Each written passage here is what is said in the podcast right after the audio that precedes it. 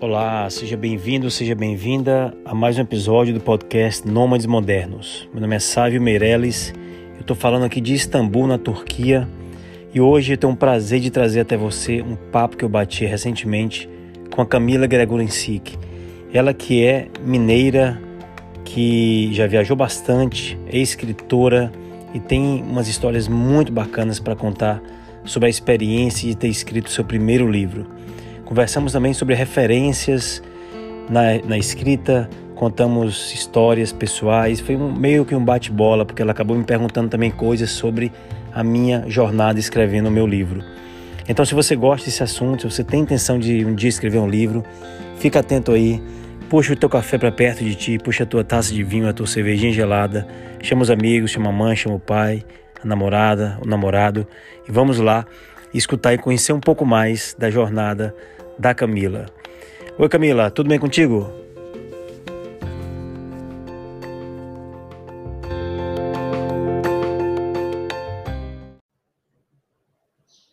Camila Gregorinsik, bem-vinda novamente. Já tá falando meu sobrenome correto, hein, sabe? Já tá acostumando. É isso aí. Tudo bem? Nada, tudo ótimo. Obrigada pelo convite novamente, sempre uma honra aí conversar contigo. Que é isso, eu quero agradecer o teu tempo, a tua disponibilidade. E é o que a gente conversou antes já, né? Muita gente me pergunta, sabe como é que é para escrever um livro?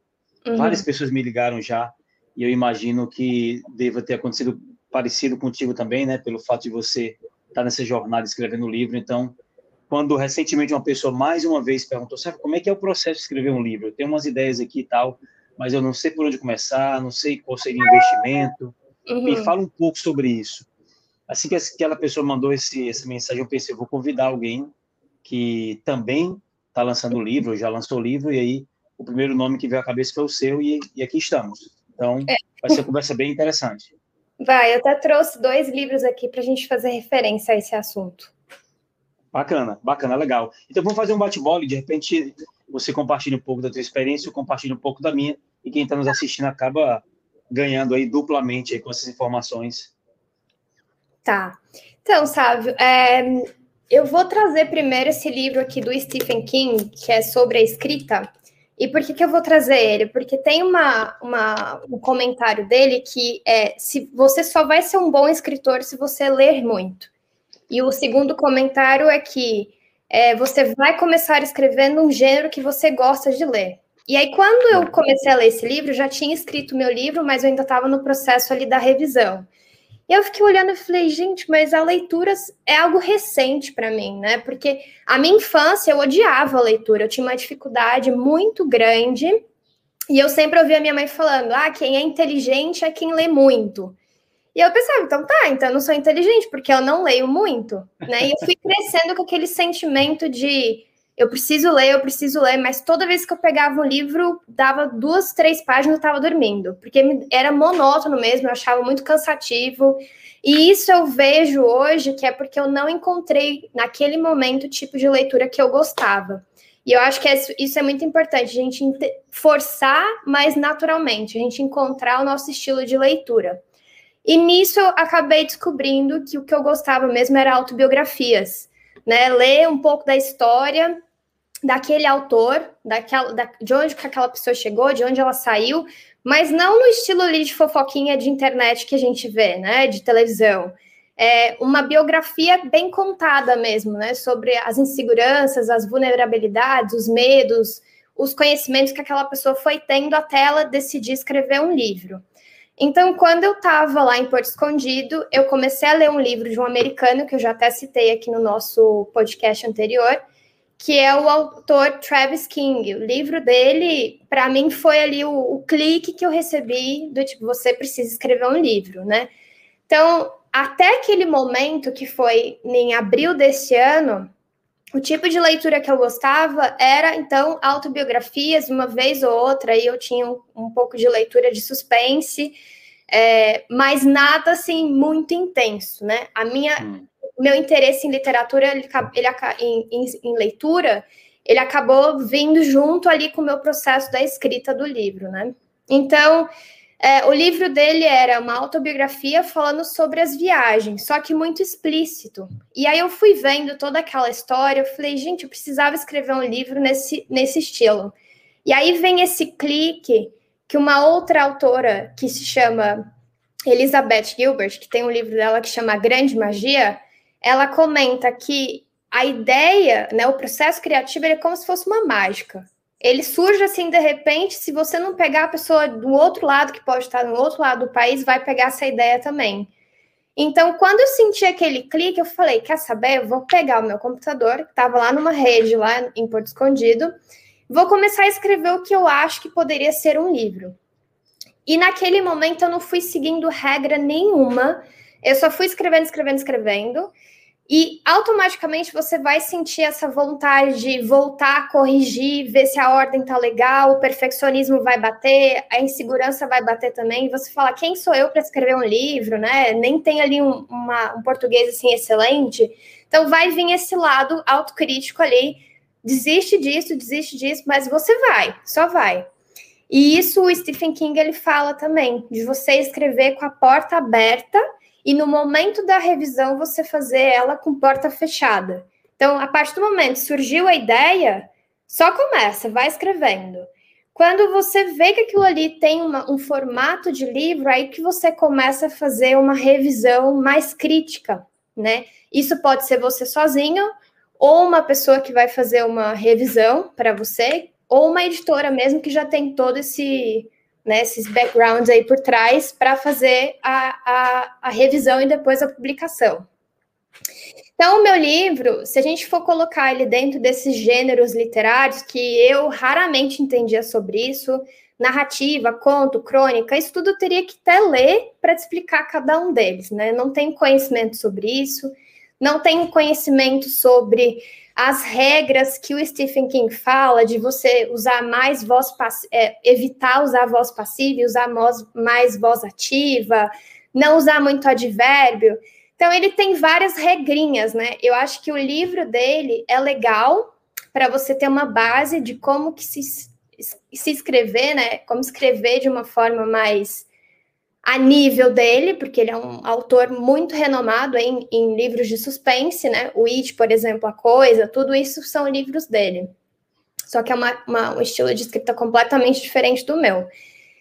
É, e eu fui olhando aquilo e falando, bom, eu posso ver todos esses estilos aí de livro, é, só que eu vou escrever o que eu gosto, que é, então, a não ficção mais ligada a memórias, né? Uma biografia minha, então, no caso, eu escolhi o gênero é, narrativo, de contar a história minha, não ficção e sobre as viagens, então, que é o que eles chamam em inglês de travel memoir. Então, para mim, é o que faz a minha vontade de escrever.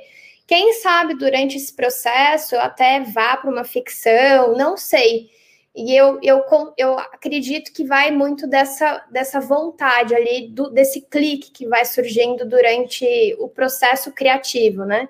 De você estar tá ali iniciando um livro, de repente conhecer outras pessoas, vai a tua criatividade vai aumentando, e aí, quem sabe, você acaba escrevendo um livro de ficção. Então, o meu livro é esse. E dentro das regras do Stephen King, que aí eu vou falando mais para frente, perante as suas entrevista comigo. Bacana. É, eu consigo ver algumas semelhanças também com o meu, com a minha jornada aí escrevendo o, o meu primeiro livro, né? E eu concordo muito com o autor quando ele fala que é, só vai escrever bem quem lê muito. Uhum. E você tem a tendência de escrever num estilo parecido com aquele estilo que você gosta de ler.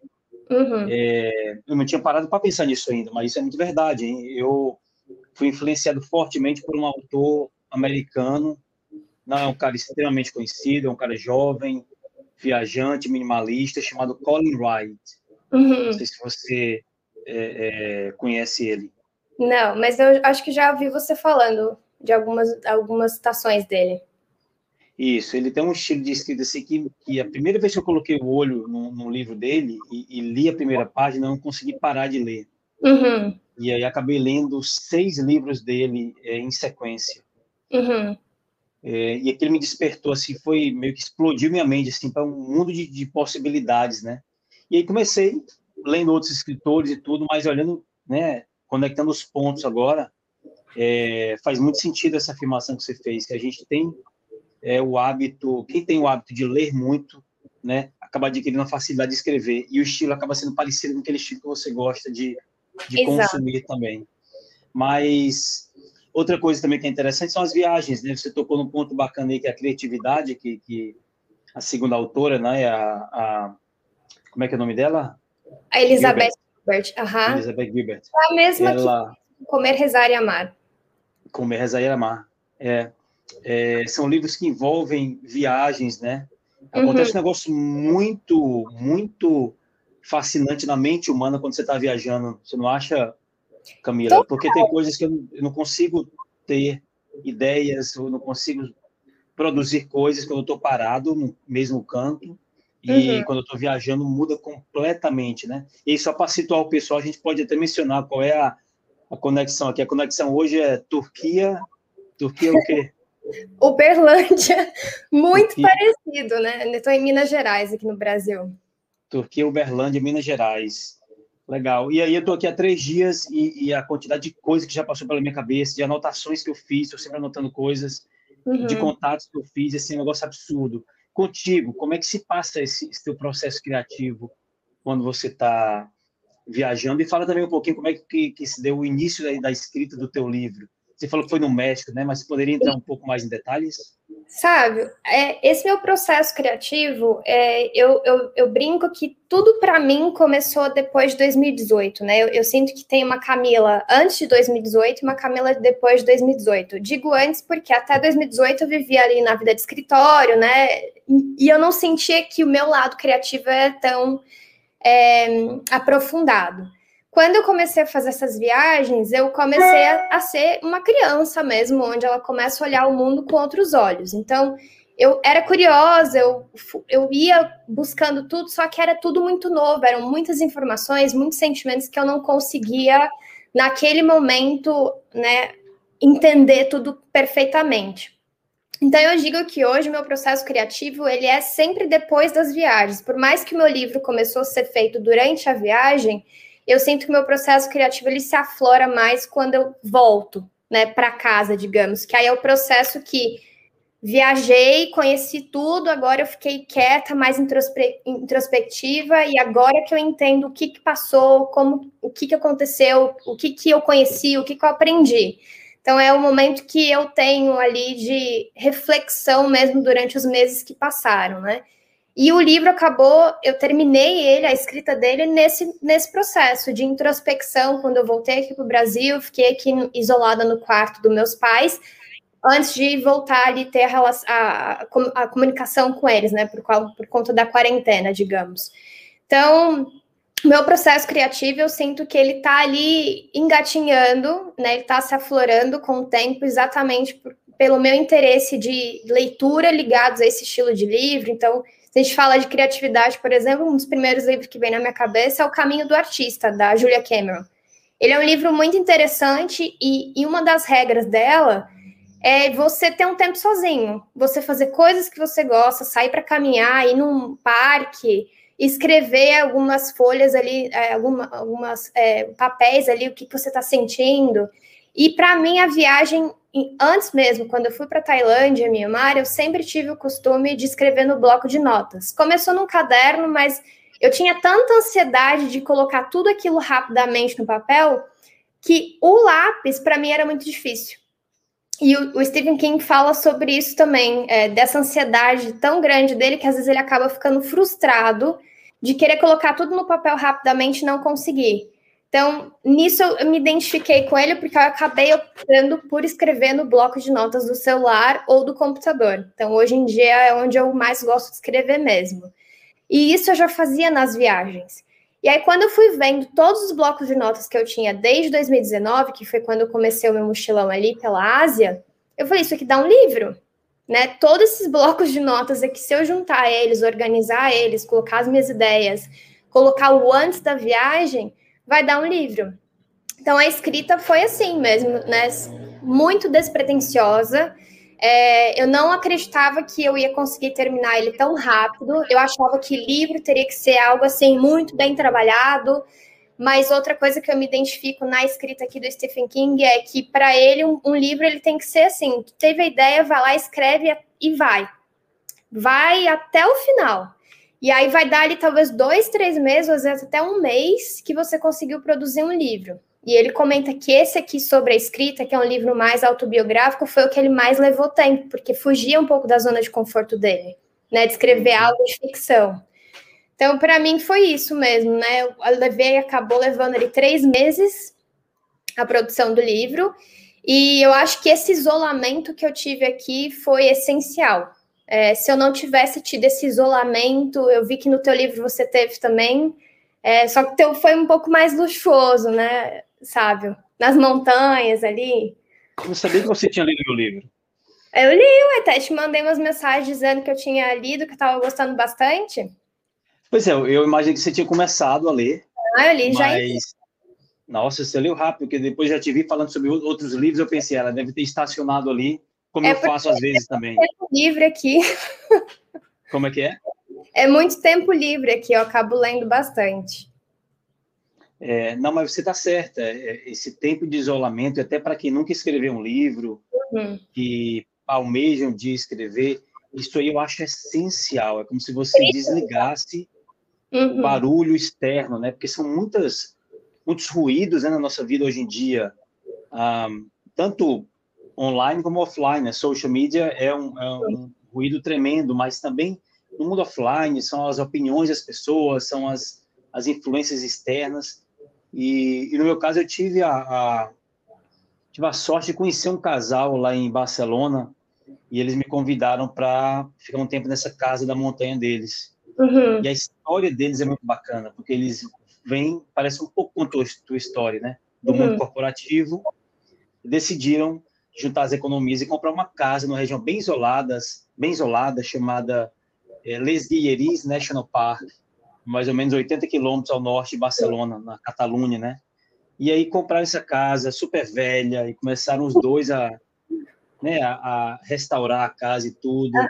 Eles tinham, tinham um cachorro muito grande, tirei muitas fotos com esse cachorro. Mas, enfim, e escutando a história deles, quando eles convidaram para ficar um, um final de semana lá, uns três, quatro dias, eu aceitei na hora, porque aquela altura eu estava buscando um momento, um lugar que eu pudesse analisar o livro. Uhum. E aí, nossa, encaixou como uma luva, porque a nossa rotina lá era basicamente acordar, fazer um chá, fazer um café, comer alguma coisa, depois de coletar cogumelos, que é uma prática lá da, da, dessa região. E, claro, a gente tinha os nossos, nossos momentos ali de fim de tarde, porque eu, a casa tinha uma vista para os Pirineus, né? Uhum. Aquela cadeia, cadeia montanhosa, então os fins de tarde eram muito bonitos. Eu devo ter alguns vídeos e fotos disso. Então a gente ficava ali conversando ali, mas eu te diria que por umas boas, sei lá, cinco a sete horas por dia, uhum. eu estava ali sozinho. E... Eu acho que esse processo de criatividade ele só dá dessa forma, na minha opinião, e dentre essas histórias que eu acabo lendo, né? Tem um cantor que eu gosto muito, que é o Bon Iver, ele, ele fala que eu acho que foi o primeiro álbum dele, teve um álbum dele inteiro que foi escrito quando ele se isolou numa cabana. E aí você Fantástico. vê o álbum, aí você faz até uma viagem, né? De quando você está escutando aquela música, de imaginar que ele estava lá completamente isolado numa cabana escrevendo as letras dele, né? Sim. E os escritores antigos, né? O próprio Stephen King ele faz relação ali com o Fitzgerald, com o Ernest Hemingway, e ele explica que todos esses autores, eles sempre, esses escritores sempre tiveram essa, esse padrão né, de se isolar, seja num, numa, num quarto bem esquisito mesmo, é, só que era um padrão ainda um pouco mais de vícios, né? Ele comenta até dele mesmo, do vício de cocaína, é, do álcool, o próprio Ernest Hemingway também era viciado em álcool, né? Então era sempre muito explícito, e esse lado ali do escritor ser alcoólatra, ou o escritor ser viciado uhum. em alguma coisa, era algo muito do passado, né? Não sei como que hoje aí continua dessa forma. Mas esses grandes escritores, eu acho interessante ele expor essa vulnerabilidade dele, que eu acho que foi um dos principais livros dele quando foi publicado. A expressão dele é que no momento que ele estava finalizando, ele estava com algodão no nariz para estancar o sangue da cocaína. Então você Caramba. vê a forma que ele escreve, assim, a gente está falando de Stephen King é bem intensa. Ele expôs dessa, dessa forma, pela primeira vez, o vício dele, de quem resgatou ele foi a esposa, né? E depois os filhos. E eu acho Nossa. Outro ponto interessante que ele fala do livro é que todo escritor precisa de ter alguém que o apoie. Não que encoraje, mas que olhe aquela história e fala: vai, segue, não desiste, não, porque várias histórias dele, ele jogava fora e a esposa ia lá, pegava todo o manuscrito, lia e falava: Você não vai desistir desse livro, não, você vai continuar. E ele continuava. Nossa, isso é muito importante. Para a vida, é. né, como um todo, para qualquer coisa na vida, ter pessoas ao nosso redor que, que tem aquela palavra ali de suporte é muito importante, principalmente no mundo que a gente vive hoje, extremamente polarizado e que as pessoas têm uma facilidade tremenda de criticar uma uhum. dificuldade muito grande de elogiar. Quando você tem uhum. uma, duas ou três pessoas mais próximas que têm essa sensibilidade para apoiar você naquilo que você gosta, faz toda a diferença. É que é. hoje a gente acabou ficando muito nesse, nessa conversa de que nós mesmos temos que ter a nossa força, a nossa vontade, o nosso próprio apoio, e aí buscar ajuda é algo difícil, que seja terapia, amigo, esposa, é, é algo que te faz fraco. É, é, é muito estranho. Eu, acho que a gente expor essa vulnerabilidade, digamos assim, essa insegurança, esse, essa falta de confiança é muito importante, até para a gente mesmo, né? Para a gente ver que não é 100% possível apenas por nós, né? Então, por exemplo, no processo do meu livro, eu tive amigos, inclusive até o meu ex mesmo, que estava me incentivando a continuar aquela escrita.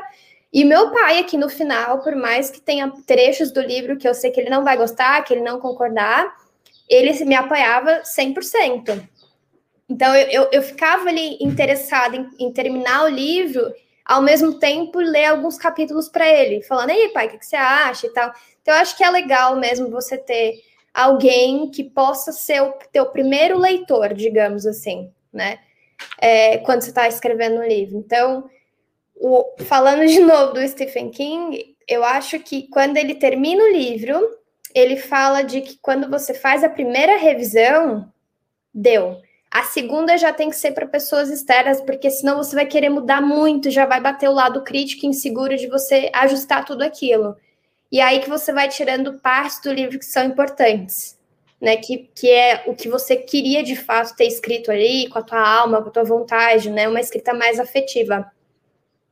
Sim, faz sentido, faz sentido. E, e só voltando um pouquinho ao que você tocou aí no, na questão do, do vício e tal, uhum. eu, não considero, eu não me considero um alcoólatra, não, mas que eu levei um, um estoquezinho de vinho lá para essa casa da montanha para finalizar o livro, eu levei.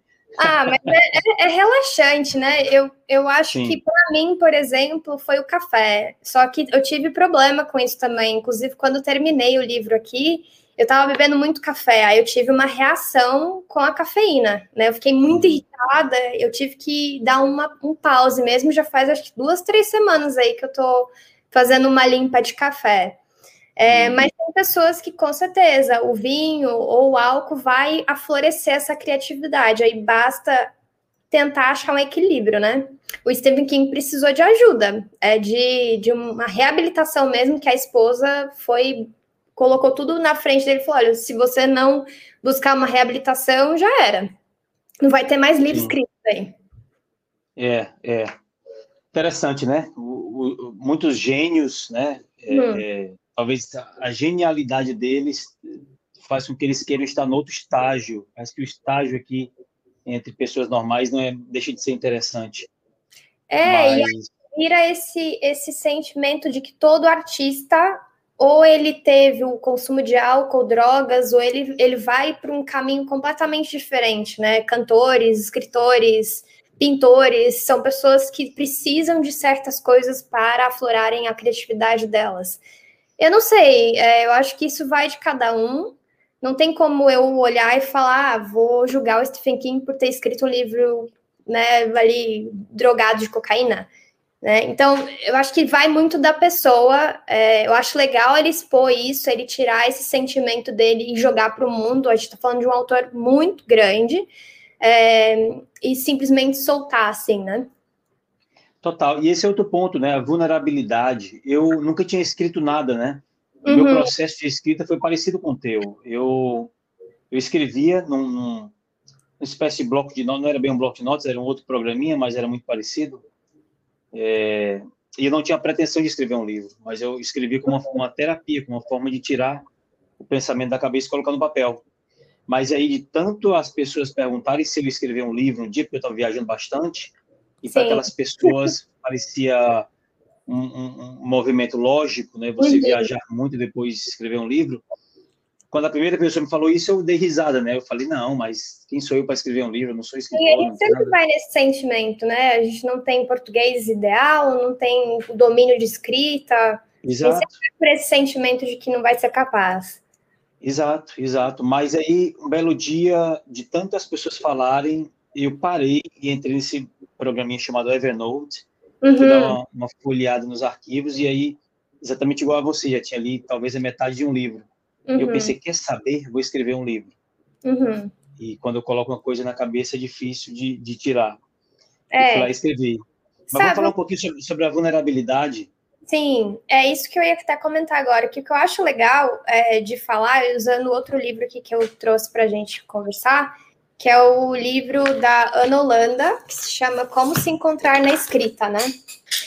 Eu acho o livro dela bem diferente do, do Stephen King, porque ela fala mais sobre escrita sem muito muito padrão, sem muita estética, digamos assim. Ela fala para você escrever com alma. O livro do Stephen King ele vai te dar muitos, é, muitas regrinhas. E eu acho que, ok, ótimo, né? Eu acho que para quem quer ter uma premiação aí de escrita, é, talvez seguir as regras dele, talvez não, até com certeza seguir as regras dele vão te levar para esse caminho. Só que não ir para esse caminho não quer dizer necessariamente que você não é um bom escritor, né? Eu acho que é, você escrevendo sem medo e sem vergonha de ser vulnerável, você vai buscar, você vai conseguir alcançar alguns leitores dentro desse é, desse nicho aí que você está buscando. Então, o mais importante para mim é você entender que a escrita é individual, né? Que não tem como a minha escrita ser igual à outra e que a, a tua voz tem que estar tá ali. Eu não posso ter, querer escrever como Stephen King se eu não sou Stephen King. Então, uhum. eu vou escrever como a Camila escreveria. Eu, então, é, primeiro é analisar quem sou eu e depois quem sou eu como leitor e quem sou eu como escritora. Aí eu acho que isso vai vem vai sempre de acordo com o teu autoconhecimento. Então, quando eu fui escrever, eu antes disso eu tinha aquele sentimento de, ah, eu não posso falar muito das minhas coisas para as pessoas porque vão me olhar estranho ou vai dar errado aquele plano que eu estou planejando. Isso também vai um pouco da minha criação. Minha mãe sempre foi muito religiosa, então não conta muito para as pessoas o que você vai fazendo, porque senão vai dar errado. E aí, no processo do livro, eu fui olhando e falando: não, mas eu preciso ser vulnerável, eu preciso escrever exatamente o que aconteceu antes da minha viagem o que aconteceu durante ela. Seja visível, né, publicamente ali, não bem visto ou mal visto, mas eu tenho que escrever um livro onde sou eu ali, onde tem a minha voz, onde a pessoa vai ler, às vezes ela vai até escutar a minha voz lendo. Então, eu acho que essa parte da vulnerabilidade, para mim, foi muito importante, porque ela vai também um pouco desse meu autoconhecimento ali de pôr minha voz para o mundo. Né, de não só guardar para mim, que sou mais ali um pouco introspectiva às vezes, outras vezes não, é, e mostrar que aquela viagem ela me abriu o mundo em diversas coisas, que, coisas que eu ainda nem tinha conhecido antes, né? Então é muito importante sim. essa vulnerabilidade, sim. Pois é, eu, eu, eu chego a dizer que ter escrito um livro para mim me gerou um, um, ganho em autoconhecimento assim tremendo, sabe? É, o ganho financeiro eu não, não, não tinha pretensão e, e, não tenho pretensão, mas o livro acaba se pagando, né? Quando você começa a vender ali e tal. Mas essa não é a intenção. Uhum. Mas o ganho em autoconhecimento ele é assim um negócio enorme, um negócio assim, é. fora do normal e também um ganho em em conexões. Quantidade uhum. de gente que, que já leu meu livro e aí manda um e-mail, porque lá no final tem o meu e-mail lá, que é o mesmo e-mail até hoje. Manda um e-mail dando feedback, e aí a gente marca um café, uma coisa e outra. Amigos que a gente, pessoas que já eram minhas amigas, mas aí fizeram questão de comprar o livro. Uhum. E aí, a partir daquela leitura, passaram a me conhecer, ou pelo menos passaram a conhecer ali facetas do Sávio que não uhum. conheciam. Isso é muito interessante. Como é que se deu essa parte da. da, da... Claro, o autoconhecimento você já falou, uhum. e, e as pessoas ao teu redor, como é que você, quando você decidiu que iria escrever, você comentou com algumas pessoas e como é que foram as reações dessas pessoas, Camila? É, sabe, é bem engraçado comentar sobre isso, porque eu foi início de abril ali, eu coloquei um bloco de notas meu no Instagram, nos stories, e fiz uma pergunta irônica do tipo, ah, eu devia escrever um livro, sim ou não? E várias pessoas começaram a colocar o sim. E ali eu falei, é, talvez eu precise escrever um livro. Aí quando eu comecei a ler o livro do, do Travis King, aí foi o ponto final. Eu preciso escrever um livro. Então, já vai. Aí, como eu não lancei ainda, já várias pessoas que eu não conhecia e também amigos me falaram, pô, que legal, Cami, que você realmente vai escrever um livro, né? Que tá lá dando, dando andamento. Eu não escrevia, não falava muito no processo. Depois que eu fui entendendo que seria interessante também as pessoas verem como que era o meu processo do antes, durante e o depois, né? Então eu fui publicando um pouco mais sobre isso, tentando tirar esse lado também meu de não sempre me comunicar ali pela, pelas mídias, que para mim é mais fácil comunicar com posts do que colocar na minha cara ali falando. Eu não tenho essa facilidade de tempo todo estar ali falando, né? Não é algo natural para mim. E aí, com o livro, eu comecei a fazer isso, eu comecei a receber pessoas que estavam falando, nossa, não vejo a hora de ler teu livro, consegui me identificar nisso. Fala ali da questão de privilégio também, né, familiar, que eu sempre tive. Tem pessoas que se conectaram com esse, esse sentimento também. Então, eu acho que o prazer do escritor, ele vai nisso, né, de ter pessoas que relacionam com a tua história, mas ele não pode ser apenas baseado nesse sentimento de aprovação, de aceitação. É, e aí, isso o Stephen King fala também, de você esperar alguém para aprovar o teu próprio texto antes mesmo de publicar ele. Né, você esperar aquele livro para uma publicação tá errado, né? A gente tem que primeiro aprovar o nosso texto e depois jogar ele aí pelo mundo, pela editora ou independente e esperar o que vai ser, se vai conectar com algum nicho seja o nicho que você queria naquele momento ou não, mas vai conectar com o grupo, não com todos, não tem como, né?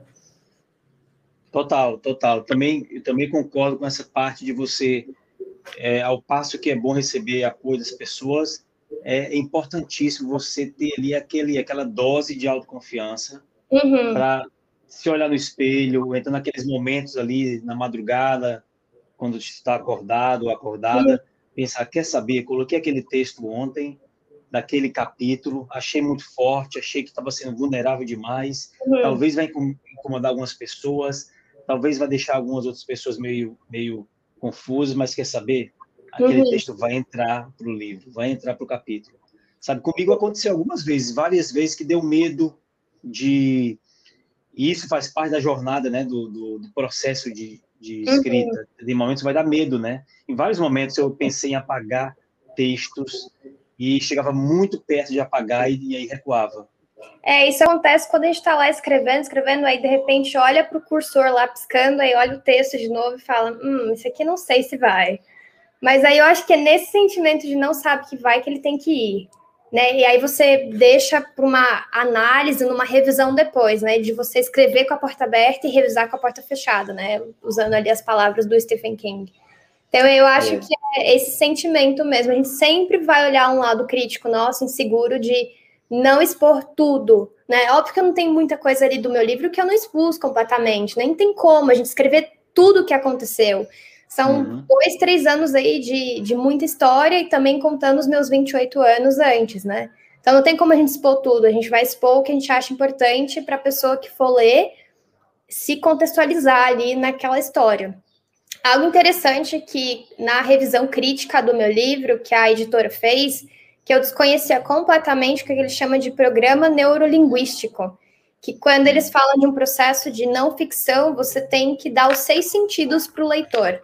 Então você tem que contextualizar aquela, aquele contexto todo ali, né, a pessoa, as características e fazer aquela, aquele leitor viajar na tua história contigo. E alguns trechos eu falhava com isso, porque a gente quer ser o mais breve possível. E às vezes, vai ser o mais breve possível, a gente acaba evitando esses detalhes que são importantes para o leitor amarrar ali, né? Para você amarrar aquele leitor para continuar a escrita. Sim, sim. E já que você tocou nesse assunto da, editora, Camila, como é que foi o processo de, de investimento no livro? Que é uma pergunta que me fazem também com bastante frequência. Claro. Sabe, é muito, muito caro lançar um livro, é muito difícil lançar um livro, etc. Como é que foi no teu caso? Então, eu, eu também não tinha conhecimento nenhum de como funcionava o processo de publicação de um livro. Eu acho que a gente só vai ter conhecimento mesmo quando a gente está lá dentro do processo antes de fazer o lançamento ali do meu, a escolha de ser independente ou por meio de uma editora, eu resolvi entrar em contato com a Letícia Mello e com a Marina, né, que tem o livro do Mudei a Rota. A Letícia fez ali o livro dela no final independente, então eu queria entender um pouco mais sobre isso, até porque eu já tinha conhecido ela pessoalmente também. Então eu tinha já um pouco mais de ah, curiosidade para entender como que funcionou o processo dela. E depois fui falar com a Marina, do Mudei a Rota, né? O, o, livro dela chama Pneuma, que ela fez a publicação com essa editora que eu estou fazendo, que é a Livra. Eu já meio que namorava a Livra já há um tempo, porque eles, elas são uma editora não especializada, exclusiva para mulheres, mas é, é uma editora específica para escritores independentes, né? Que sabem daquela dificuldade de grandes editoras aí, né? A gente não vai, não vou pensar que meu livro vai ser publicado aí para uma companhia das letras, por exemplo. Mas elas me explicaram um pouco mais assim para eu ficar um pouco mais clara de como que entendia como que funcionava o processo de publicação. Então, falando um pouco do que eu entendi, tá?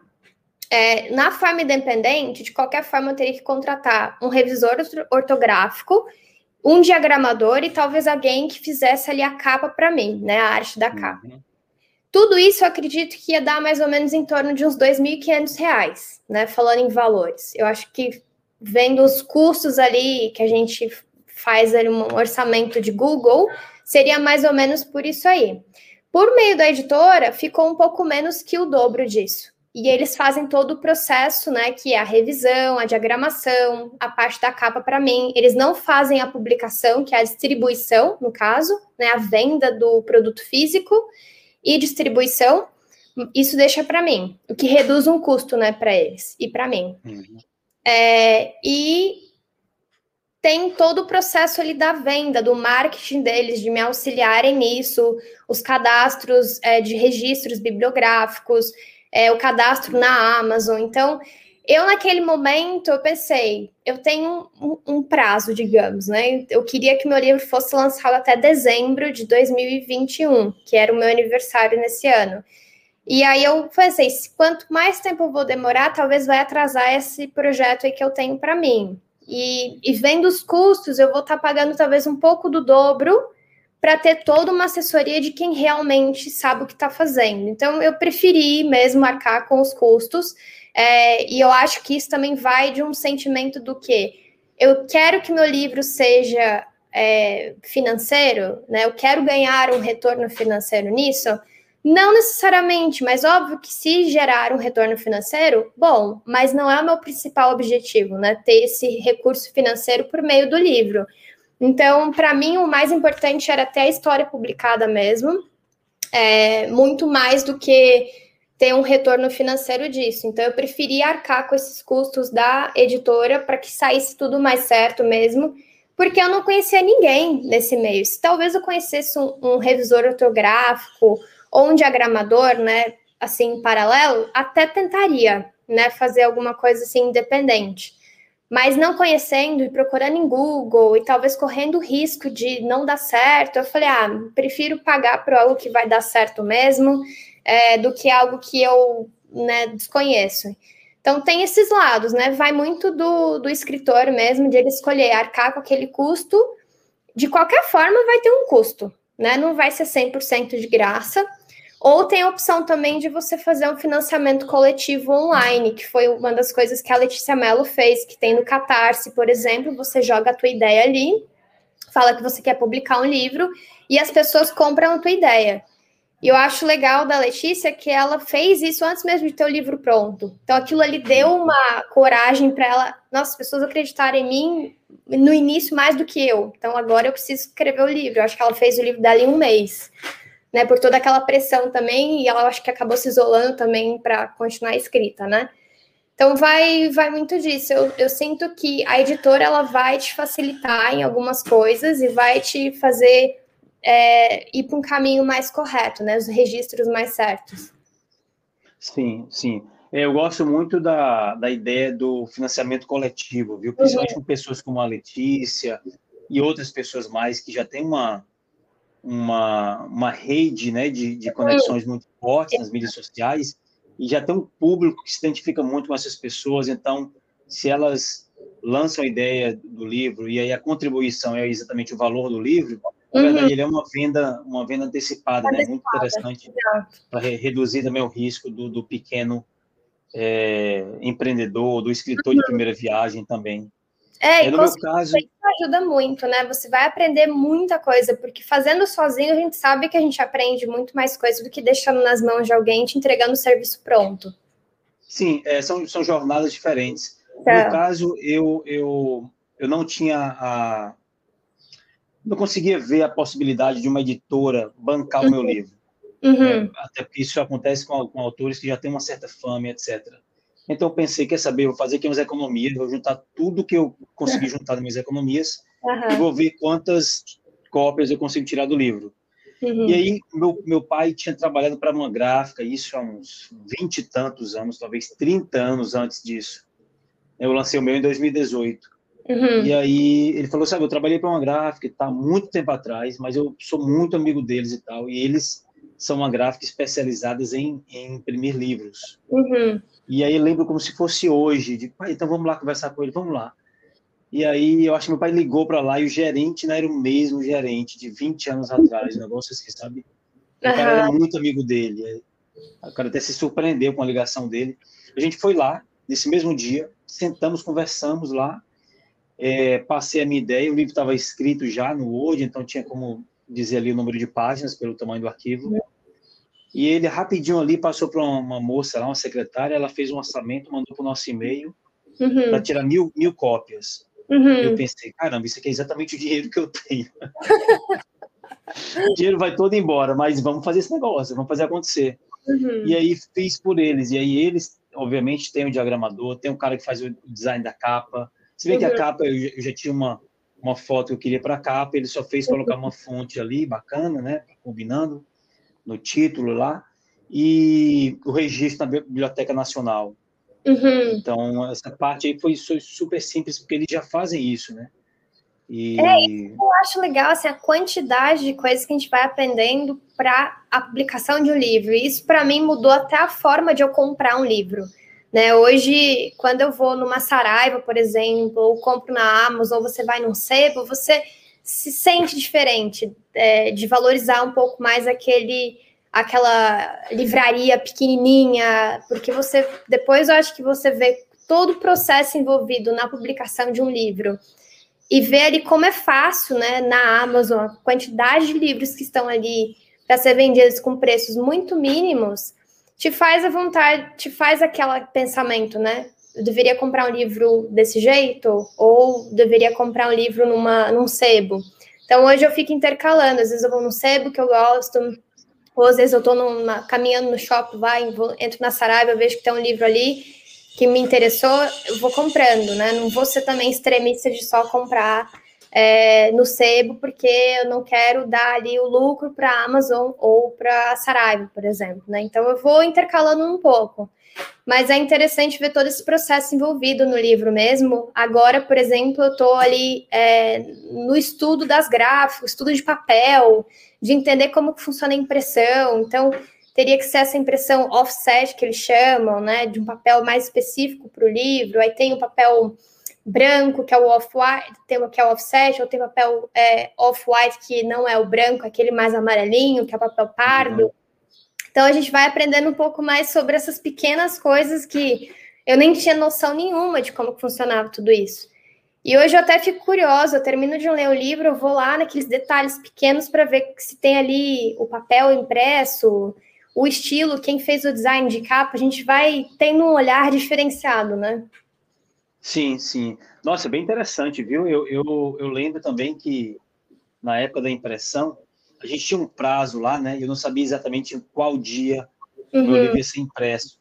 Existia um prazo ali de 20 dias para eles entregarem. Mas o cara me ligou, esse uhum. mesmo gerente, falou: Sávio, o teu livro, pela nossa programação, o teu livro vai para impressão amanhã. Se você quiser passar aqui e entrar no nosso parque gráfico para ver com os teus próprios olhos o livro sendo impresso, você pode vir. Eu falei, nossa, não, com certeza, com certeza. É. E aí fui lá e filmei, fiz vários stories lá, o, o uhum. livro, passando aquelas máquinas gigantes, né, passando uhum. a capa, passando o miolo, um negócio bem interessante, dá um, uma sensação muito, muito interessante. É, e essa busca é difícil, né? De buscar uma gráfica, porque grande parte das gráficas hoje em dia elas trabalham com grandes tiragens. Então você vai falar, nossa, mas Sim. eu quero fazer uma impressão de 200, 300, para onde é que eu vou? Então é difícil procurar mesmo. Procurei já aqui na região de Minas, eu não achei nenhuma assim que me interessasse. E todas que me falaram e me indicaram nos sebos que eu tô indo, é tudo ligado a São Paulo, né? Aos redores de São Paulo. Então, é, é, não é um processo assim muito tranquilo, né? Você vai buscando indicações de quem já fez ou de quem já é, conhece aquele serviço, porque, querendo ou não, você está entregando um produto que você fez, né? Então, você quer Sim. que seja finalizado com, me, com a mesma dedicação daquele processo que você se dedicou. Sim, sim, total. E, e Camila, fala para a gente um autor brasileiro e um autor é, é, estrangeiro que você gosta. Bom, você já, já citou aí alguns, mas teria mais algum brasileiro e mais algum estrangeiro que você gostaria de citar? Que serviram de inspiração para ti, para você escrever? falar de recentes, né, que são ligados aí a esses processos de escrita. É, de recente brasileiro, eu citaria a Ana Holanda, que é Como Se Encontrar na Escrita, ela fala de um, uma escrita mais afetiva, né? De você escrever com a sua alma. E tem um trecho dela aqui, deixa eu até buscar para você. Ó, esse trecho que eu acho interessante. Ela fala assim: a escrita, seja de que natureza for, nasce primeiro dentro da gente, percorre nossas caixas internas, nossos medos, desejos, anseios, e depois é que ganha o mundo. Então, eu leio isso e para mim eu falo, é exatamente esse conhecimento nosso, né? De se identificar primeiro para depois ali jogar a nossa ideia e publicá-la para o mundo. E o outro livro que eu vou trazer, que é um recente aqui, que é esse daqui que eu li recentemente também, chama Cartas a um Jovem Poeta. O, sobre, o nome dele é Rainer Maria Hilke, eu não sei se pronuncia desse jeito, porque ele é austríaco. Não, ele é, eu acho que ele é húngaro, se não me engano. Deixa eu ver. E o que, é que chamou a atenção nesse livro? O que eu acho legal desse livro é que ele é bem pequenininho. É, ele foi escrito ali em 1900 alguma coisa, porque ele era um poeta muito famoso naquele momento. E, e uma pessoa que era iniciante em escrita queria ver quais eram as dicas principais dele. Né? Então, eles começaram a se falar entre cartas, né? Como se fosse eu buscando referências tuas de como que eu poderia escrever o meu livro, né? Que ele também queria ser um poeta. E o que eu acho interessante desse livro, é que tem ele aqui, né? É que, em vez de ele apenas explicar como se escreve, ele dá uma lição de vida no rapaz ali, em 1905, se não me engano, o livro foi escrito, e ele publicou as cartas dele depois dizendo que a partir do momento que você buscar referência e aceitação em pessoas de fora, já está errado. Escreva o que você gosta, escreva o que você quer, e aí depois você faz a tua publicação sem essa preocupação do próximo, né? Sem essa preocupação de eu preciso ser aceito antes de publicar o meu livro. Então tem vários trechos aqui, eu ficaria, eu acho que até amanhã, é, para explicar os trechos que eu acho interessante desse livro. É um, são cartas mesmo, né, dele falando com esse aspirante aí, a, iniciante à escrita.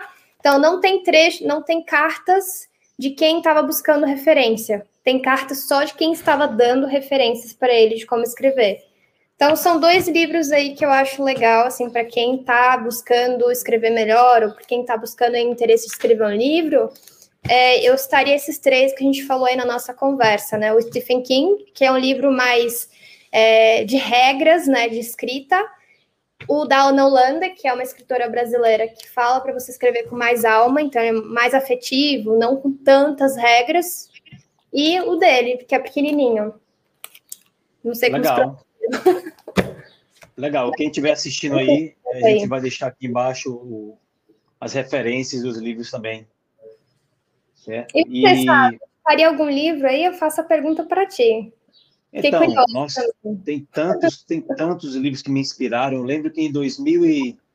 Eu lembro quando, quando eu era adolescente, eu li O Alquimista. Aham. E não, não surtiu efeito algum, não teve nenhum tipo de significado forte para mim. Uhum. Ele chega depois de um tempo, eu acho. Como é? Eu, ele é um livro que chega no momento certo. Exatamente. E aí, quando foi mais à frente, 2011, foi o ano que eu cheguei na Austrália, eu li o Alquimista, nossa, foi como se eu tivesse sido é, recebido uma pancada, assim, sabe? E acordado, assim... Né? É acordado assim para o mundo. É como se fosse a mensagem que ele passa naquele, naquele livro de que a gente tem que ir em busca do que a gente quer é muito forte. É uhum. É muito forte. E aí, nossa, aquele desencadeou uma série de coisas na minha vida. É, e foi certamente um livro que me influenciou muito, O Alquimista, do Paulo Coelho. Uhum. Ah, além dele, teve outro livro chamado A Arte da Não Conformidade, de um autor uhum. americano, um cara que eu admiro muito também, o Chris Guillebeau também vou deixar as referências aqui embaixo, é, e que também é um, é um, livro que me gerou uma sensação parecida com a sensação que o Alquimista gerou, uhum. é, porque ele fala exatamente isso, ele fala da arte de você ser um inconformista, né? de você uhum. não se deixar é, enquadrar em caixota, em caixas ou em rótulos e tal, e ele mostra, né, na prática, como ele fez isso, como ele uhum. deixou o emprego no mercado financeiro nos Estados Unidos, para ir ser voluntário na África, que seria uma experiência de algumas semanas, acabou durando quatro anos. E de lá, de lá ele ele acabou indo viajar pelo mundo e ele pegou a habilidade que ele tinha, que era desenvolver, né, apesar de que ali ele estava falando ali do início, fim dos anos 90, início dos anos 2000, mas uhum. ele já desenvolvia websites. Uhum. E aí essa era a única habilidade que ele tinha. E aí ele começou a fazer isso para amigos nos Estados Unidos, para e amigos começaram a, a recomendar o trabalho dele, e aí uhum. que ele, ele conseguia pagar as contas e se manter viajando. Ele uhum. acabou se tornando o primeiro homem, antes dos 35 anos de idade, a visitar todos os países do mundo. Uhum. E, e, claro, aquilo para mim foi um negócio fascinante. É como se tivesse aberto uma cortina, assim, eu não estava uhum. enxergando, e aquela cortina foi aberta. Olha, o mundo está cheio de possibilidades. A vida não precisa ser só essa vidinha aqui previsível que você está vivendo, não. Acorda para o mundo e vai, vai atrás e dá certo. E foi o que eu fiz desde então. Então, tem esses dois autores.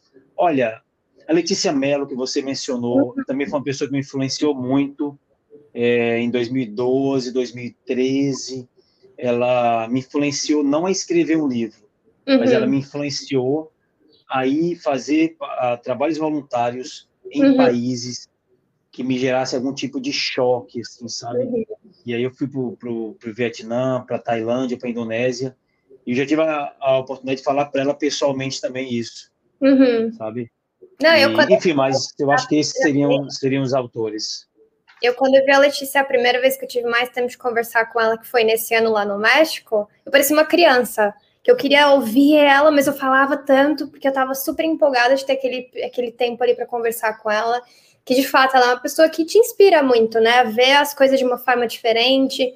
E eu vejo como ela tem naturalidade, por mais intensa que ela seja em tudo que ela faça ali nas viagens, ela tem muita naturalidade em passar isso para as pessoas, né? De que não faça como um serviço mesmo. Ela, ela vende, querendo ou não, a ideia, mas ela não está vendendo um serviço. Então, ela acabou de lançar ali o, é, o Work Exchange na prática, que é um curso dela, e eu não vejo como mais uma, um curso aí aleatório sendo vendido online. Muito pelo contrário, vejo uma pessoa vendendo a sua experiência de um, de um lado não muito ligado a marketing, mas é, de, de boa índole mesmo, né? Então eu gosto muito dela também. Eu acho que o livro dela mostra esse lado que a Ana Holanda fala de a gente não escrever com tanta regra, mas escrever com alma, com vontade, com, com carinho mesmo, né? Uma forma mais afetiva.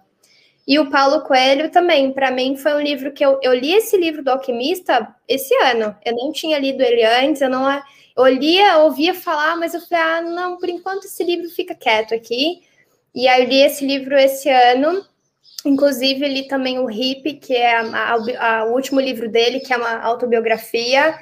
E ali eu achei bacana de ele falar que ele sempre foi mal visto, mal visto pela família. É, hum. Ele não era bem entendido, ele era considerado louco, ele foi até para um tratamento psiquiátrico na época.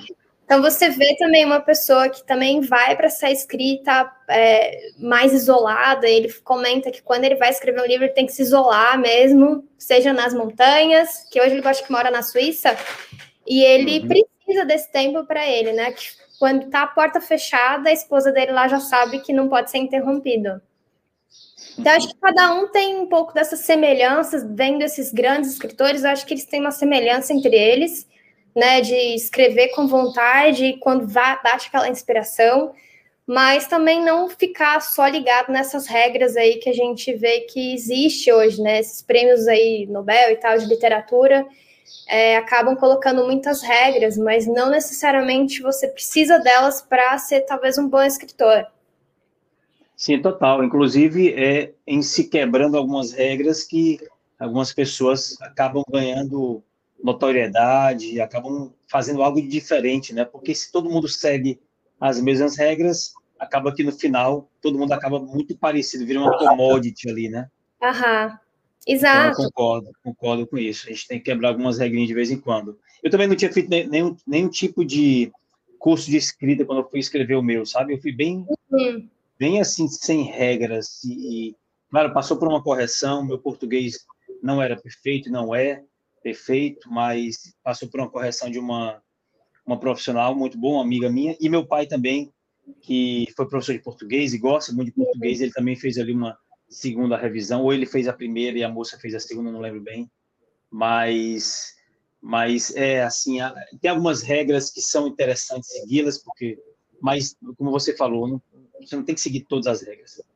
É, que se a gente for pensar nisso, a gente acaba acreditando na nossa insegurança e no nosso lado autocrítico e não vai, né, sabe? Falo da própria viagem, se eu fui muito criticada quando eu fui fazer a minha viagem, é, muitas vezes eu passei pelas minhas incertezas e autocrítica também, mas se a gente não for, a gente perde muita oportunidade. E para mim, o ah. livro foi esse clique aí que eu recebi, que por mais insegurança e autocrítica que eu tive, nas primeiras páginas, nos primeiros capítulos, até o final mesmo, até no processo da revisão, eu hoje fico feliz de ter feito ele e de estar aí agora em processo de lançamento e esperar. Agora é só esperar. Então, eu estou aprendendo muito com esse processo, né? O próprio processo de esperar a publicação me deixa é, bem ansiosa e inquieta, porque eu sempre fui muito imediatista. E o livro uhum. não é bem assim, né? Sim, total, total. Olha só, quase uma hora de conversa. Fazia tempo que eu queria conversar com alguém sobre, sobre o processo da escrita de um livro, processo não só o processo técnico da coisa, mas o processo né, emocional e mental. E eu acho que eu encontrei a pessoa certa. Obrigado por ter aceito bater esse papo comigo. Eu que agradeço também, sabe? Eu já te falei, sempre um prazer conversar contigo e pode deixar que ano que vem a gente vai estar conversando com bolinho de bacalhau e um vinho português, né? Show de bola é, promessa, a promessa será cobrada. Tá combinado. Obrigado, Camila. Fica bem. Excelente semana para ti aí. Para você e também. Vamos, vamos manter contato. E eu deixo teus contatos também aqui embaixo, para caso alguém queira entrar em contato contigo, é, conhecer o teu Instagram, conhecer o trabalho que você faz lá também. E, claro, adquirir o livro assim que ele for lançado também. Então, deixo aqui embaixo todos os contatos. Tá bom. Obrigada, Sábio. Obrigado, Camila. Um abraço. Fica bem.